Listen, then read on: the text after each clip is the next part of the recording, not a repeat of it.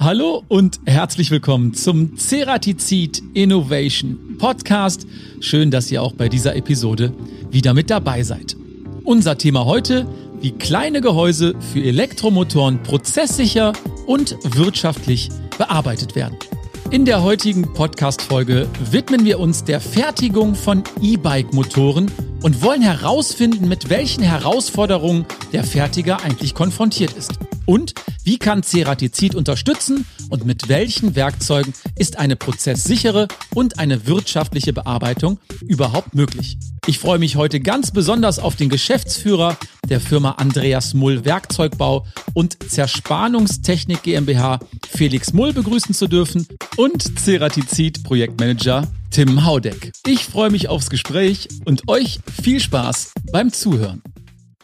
Hallo zusammen und ich freue mich sehr, dass ich heute das erste Mal zwei Gäste in unserem Podcast begrüßen darf. Hallo Felix, hallo Tim, schön, dass ihr dabei seid. Habt ihr eigentlich schon Podcast-Erfahrung, Felix?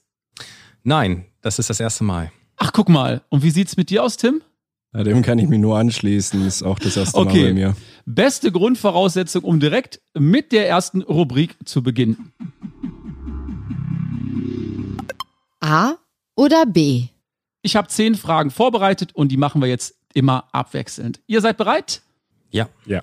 Okay, erste Frage. PS oder Pedale, Tim? PS. Autofan? Alles, was Motoren hat eigentlich. Ja. Muss nicht unbedingt auf vier Rädern sein. Berge oder Strand, Felix? Berge. Ich liebe die Höhe, ich liebe das Wandern und ich kann mich irgendwie nicht mit der Sonne so anfreunden. Okay. Innovation oder Tradition, Tim? Innovation. Stillstand ist Rückschritt. Okay. Android oder iOS, Felix? iOS, weil ich so ein Handy habe, aber im Endeffekt ist mir das, glaube ich, auch egal. Heute oder lieber morgen, Tim? Morgen. Aber eigentlich soll man doch gar nichts auf morgen verschieben. Dann aber ich kann ja heute schon an morgen denken. Okay. Bier oder Wein, Felix? Das ist eine sehr schwierige Frage, die würde ich sehr gerne ausbauen, aber ich bin definitiv fürs Bier. 100% Biertrinker. Okay. Rennrad oder Mountainbike, Tim? Mountainbike. Gerne auch abseits von befestigten Straßen. Felix, Topspeed oder Distanz? Distanz. Ach. Genau, ich bin nämlich schon ein bisschen älter und der Weg ist das Ziel. da will man nicht mehr so schnell laufen. Alright. Tim, Quantität oder Qualität? Quantität. Und was machen wir mit der Qualität? Lassen wir die auf der Strecke? Die ist ja Grundvoraussetzung. Alright. Und die letzte Frage. E-Bike oder Muskelkraft, Felix? Wenn du schon so lange unterwegs bist.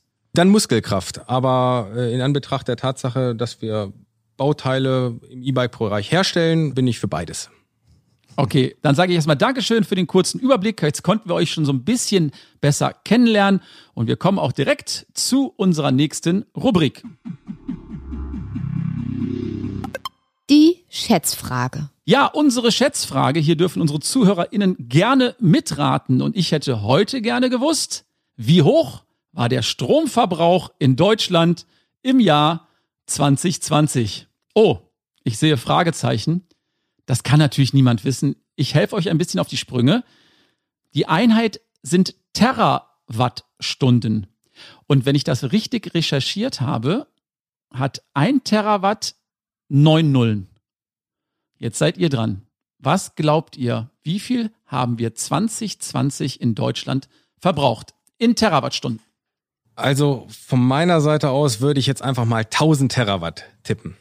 1000 Terawattstunden. Und was sagt ja. der Tim? Ich würde auf 9 hochgehen. 9000 Terawattstunden.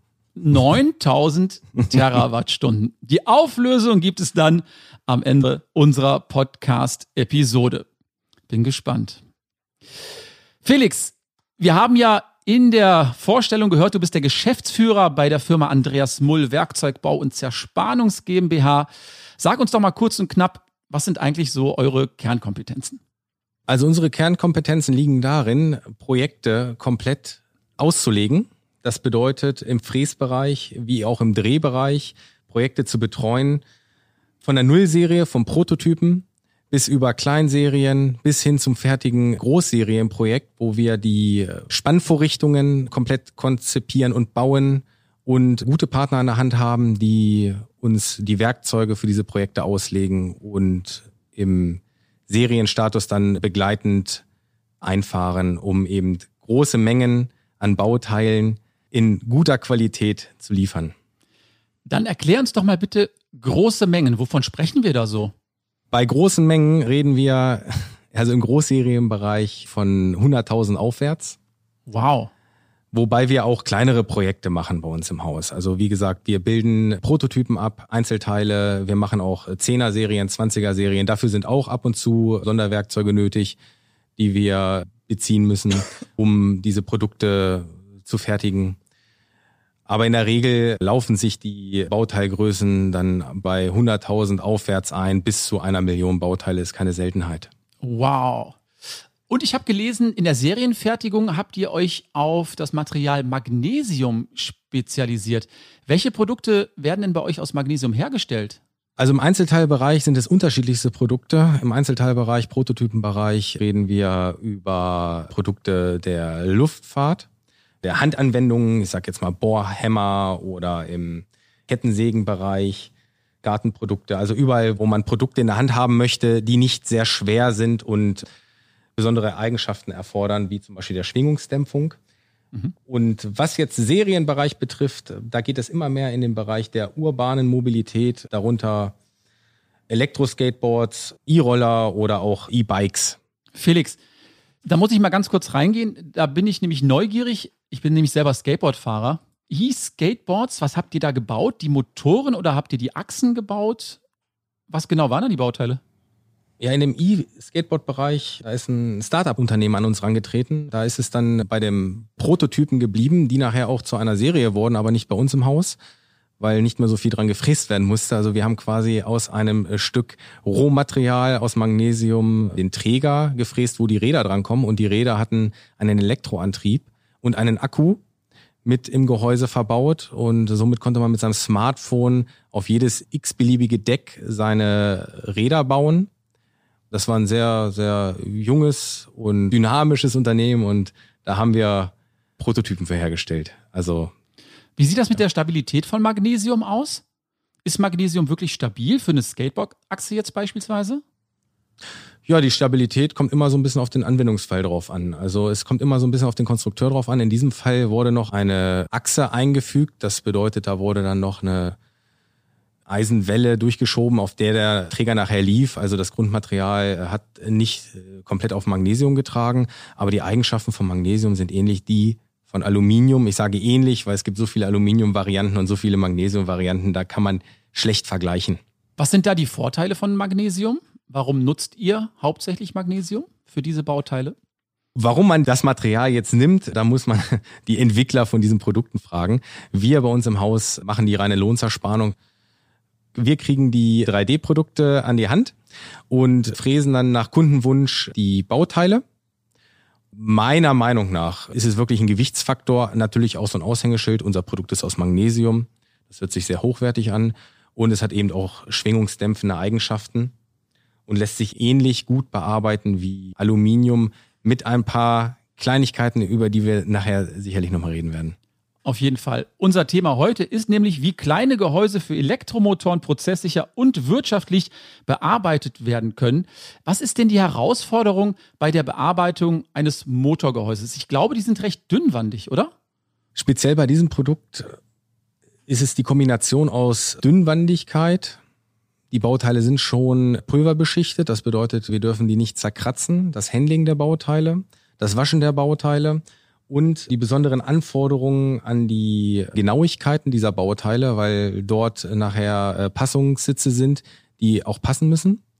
Da haben wir uns einem Maschinenkonzept, über das wir auch noch später reden werden, bedient, was nicht so ganz einfach war äh, mit der Werkzeugauslegung.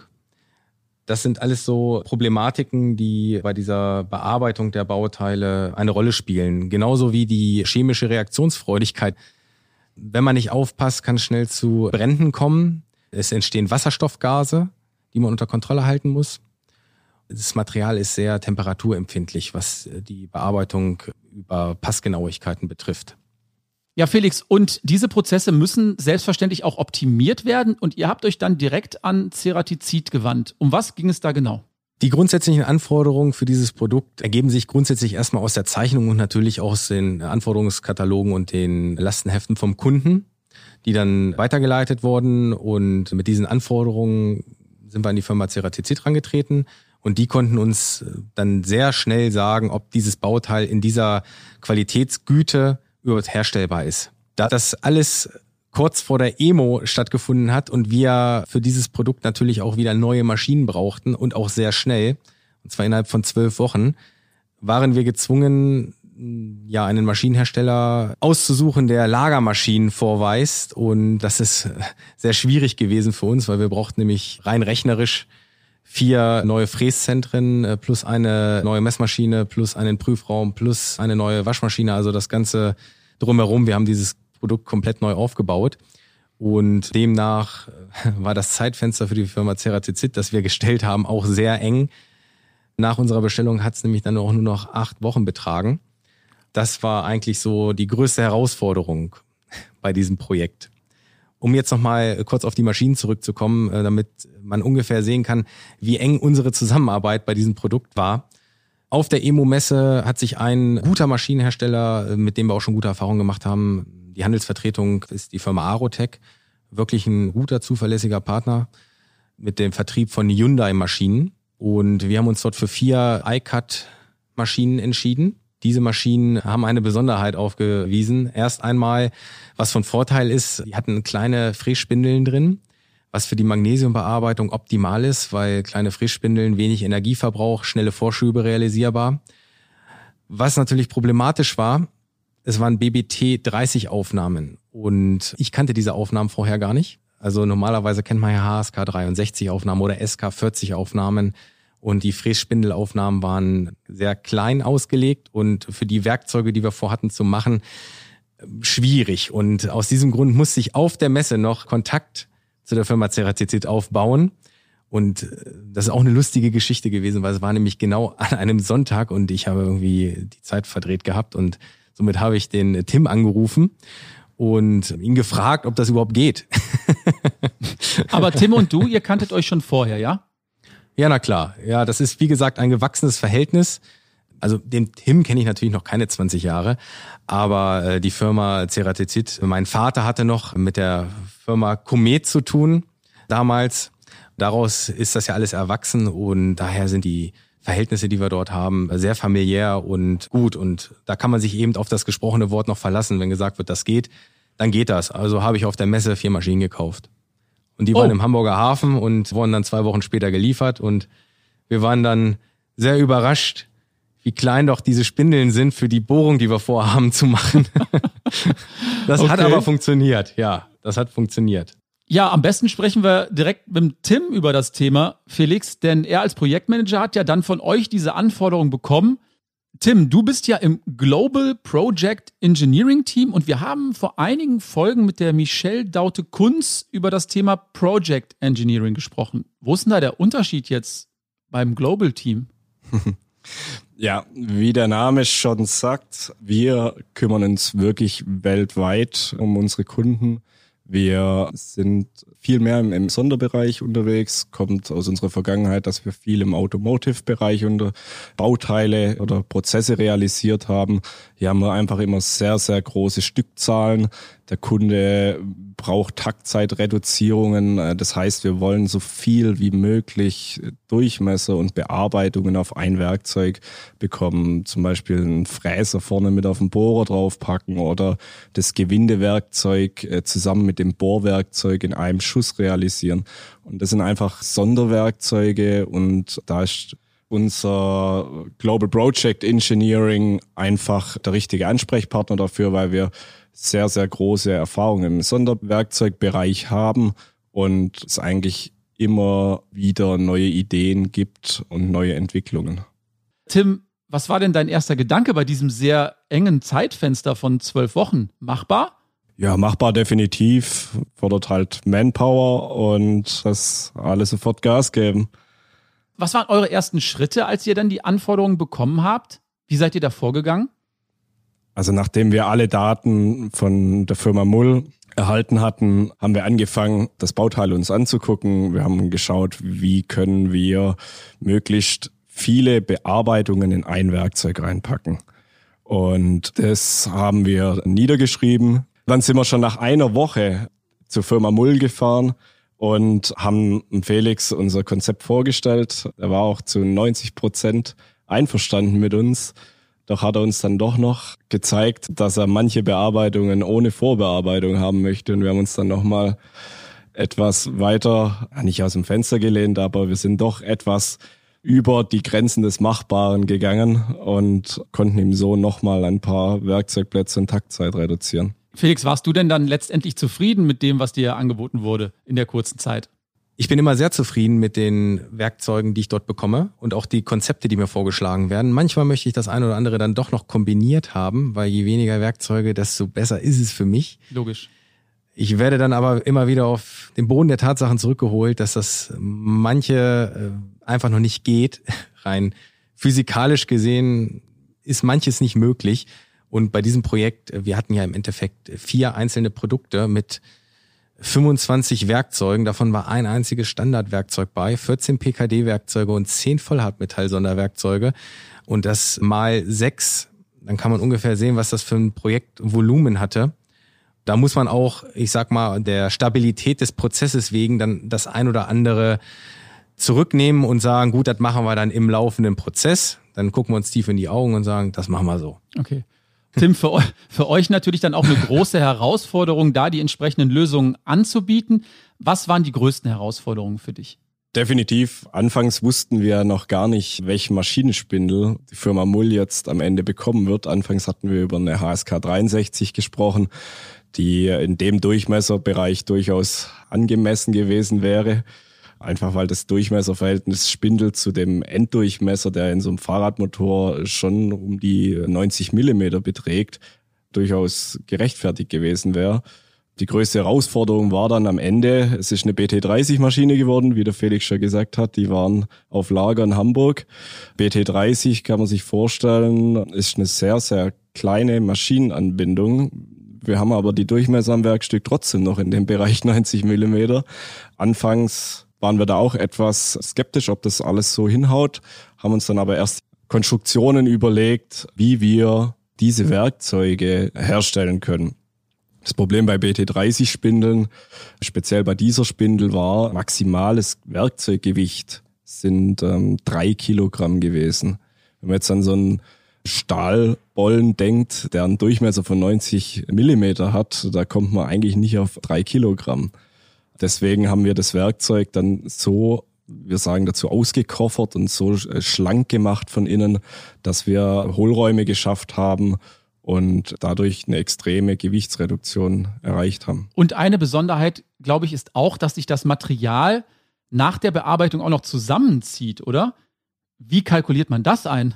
Das ist eine sehr gute Frage. Das basiert viel auf Erfahrungswerten. Also speziell in diesem Material ist es so, wir bohren oder reiben und das Material geht bis zu fünf μ, waren es im größten Durchmesserbereich fünf μ, wieder zusammen. Das kann man sich eigentlich gar nicht vorstellen, aber wenn ich irgendwo durchbohre und danach ist das Loch normalerweise größer wie mein eigentliches Werkzeug, aber in dem Fall tatsächlich das Material hopft wieder zusammen. Wir müssen das Werkzeug ähm, größer auslegen, damit es nachher eben den gewünschten Werkstückdurchmesser erzeugt. Jetzt schalte ich mich nochmal kurz zwischen. Mhm. Das Zusammenfallen des Materials ist ja nicht nur das größte Problem, sondern äh, sobald das Werkzeug in das Material eintaucht und das Material hinten zusammenfällt, gibt es den sogenannten Hinterschnitt. Und beim Rausziehen des Werkzeuges kann es auch zu Verklemmungen kommen. Deswegen ist es extrem schwierig gewesen, dort, äh, gerade bei diesem großen Durchmesser, die Schneidplatten so auszulegen. Da wurde auch sehr viel rumexperimentiert, damit man überhaupt erstmal mit diesem neuen Gussverfahren, was dort angewandt wurde, um dieses Magnesium zu vergießen, neue Erfahrungswerte zu schaffen. Und das haben wir wirklich gut hingekriegt, indem wir die Durchlaufphasen des Werkzeuges wirklich sehr kurz gehalten haben. Das war innerhalb von einer Woche zum Nachschleifen und dann wieder da. Und dann haben wir es wirklich so hingekriegt, dass dieses Werkzeug verwendbar war. Und genau. wenn ich jetzt mal sagen kann, wie dieses Werkzeug jetzt anhört, man hört es nicht mehr.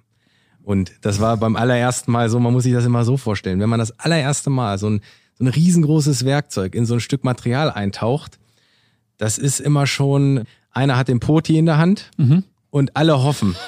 dann wird, dreht einer den, dann dreht einer den Poti hoch und dann gibt's ein Geräusch oder nicht. Ja. In dem Fall gab es ein Geräusch, das Werkzeug war auch noch dran, die Oberfläche sah nicht so gut aus.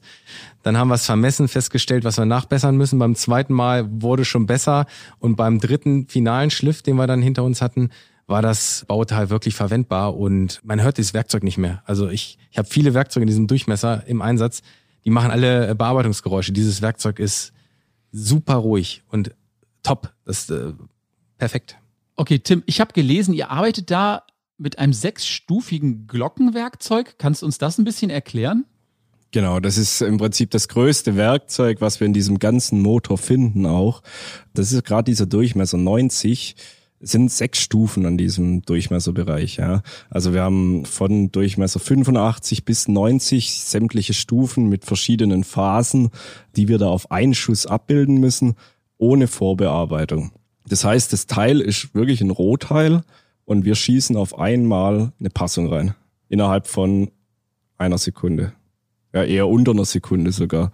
Genau, was ich aber vorher zum Felix noch sagen wollte, das macht ja dieses Projektmanagement aus. Wir sind mit vor Ort beim Kunden an der Maschine, können sofort reagieren, können Tipps geben, können probieren, passen die Rundschliffphasen. Felix hatte vorher kurz die Konizität an den Platten, an den PKD-Blanks in unserem Fall angesprochen. Wir können sofort reagieren, wenn es eine Projektierung ist und die Werkzeuge dann auch sofort umarbeiten lassen und haben dadurch dann auch sehr, sehr kurze Nachbearbeitungszeiten und können sofort wieder neue Tests fahren, ja. Felix, lass uns doch vielleicht an der Stelle so ein kurzes Fazit ziehen. Wurde in deinen Augen das Projektziel zu 100 Prozent erreicht? Wie zufrieden bist du? Ich würde das mal so beschreiben, äh, wenn ich mir während des Projektes um andere Sachen Gedanken machen muss, weil ich weiß, das Produkt ist in guten Händen, dann hat eigentlich alles soweit funktioniert. Ne? Ich musste mir keinerlei Gedanken bezüglich der Werkzeuge machen. Ich wusste, in der Schleife wird alles erfüllt, was ich mir vorstelle. Das äh, Produkt kommt wieder, es wird weiter betreut, es wird immer noch betreut. Also perfekt. Ich kann das nur weiterempfehlen. Sonst würde ich hier nicht sitzen. ja. Gibt es denn in der Zusammenarbeit etwas, was dich ganz besonders begeistert hat, wo du sagst, that's it, das brauche ich? Das ist immer das Familiäre. Ich rufe an und es gibt sofort eine Lösung das habe ich nicht immer so. Also wenn ich irgendwo anrufe, gerade wenn es jetzt in die heiße Phase geht des Produktes oder des Projektes, dann ist immer jemand da, der dann sofort vor Ort ist, sich das anguckt mit einer Lupe, mit einem Mikroskop und was weiß ich, was ihr da alles mitgebracht habt, um euch diese äh, Schneiden anzugucken an den Werkzeugen. und das, das hat mich wirklich überzeugt. Und jetzt mal Perspektivwechsel aus deiner Position, Tim. Wie war da die Zusammenarbeit? Ja, sehr gut, sehr gut. Wir verstehen uns mit der Firma Mull wunderbar und das ist eine super Zusammenarbeit. Wir reden zusammen über die Vorrichtung. Wir können auch alles diskutieren, was auch maschinenseitig uns Vorteile bringen würde in der Werkzeugauslegung und, und, und. Also Felix und Tim, für mich klingt das nach einer klassischen Win-Win-Situation, oder? So muss es sein. Ja, es ist definitiv eine Win-Win-Situation. Okay, dann sage ich erstmal Dankeschön für die ganzen Insights bis hierhin. Wirklich ein sehr, sehr spannendes Thema. Aber eine Sache müssen wir noch auflösen und das war unsere Schätzfrage. Denn wir wollten wissen, wie hoch der Bruttostromverbrauch in Deutschland im Jahr 2020 war. Und ihr habt geschätzt. Felix, was hast du nochmal geschätzt? Wie viel Terawattstunden? Äh, tausend, aber wenn ich überlege, was wir alleine schon an Strom verbrauchen, werde ich, ich vollkommen daneben gelegen haben. ich hab's noch gesagt, es sind neun Nullen. Und Tim, ich glaube, du hast 9000 geschätzt, richtig? Ja. 9000? Ja, ja. und hier gesagt, ja. kommt die Auflösung. Der Bruttostromverbrauch in Deutschland liegt im Jahr 2020 bei rund 544 Terawattstunden. Ach. Und der ist natürlich ups. in den letzten Jahren enorm angestiegen. Also würde ich sagen, Felix, du warst ein bisschen näher dran. Ja, dann können wir noch ein paar Fahrradmotoren anklemmen an unser Stromnetz. Ne? Da geht ja noch was. Ne? so machen wir das. Ich sage Dankeschön, Felix. Dankeschön, Tim, dass ihr dabei wart. Und ja, vielleicht bis zum nächsten Mal. Für euch alles Gute. Tschüss. Tschüss. Das war's auch schon wieder mit unserem Ceratizid Innovation Podcast für die heutige Episode. Und wir haben viele spannende Insights und Einblicke in die Bearbeitung der Gehäuse von Elektromotoren bekommen und insbesondere, wie man diese prozesssicher und auch wirtschaftlich bearbeiten kann. Sollte euch unser Podcast gefallen, freuen wir uns selbstverständlich über eine positive Bewertung auf Apple Podcasts. Solltet ihr noch Fragen oder Anregungen haben für unseren Podcast, schreibt uns gerne eine E-Mail unter teamcuttingtools@ceratizid.com. Und ich freue mich schon auf die nächste Folge. Bis dahin, bleibt gesund, tschüss und bye bye.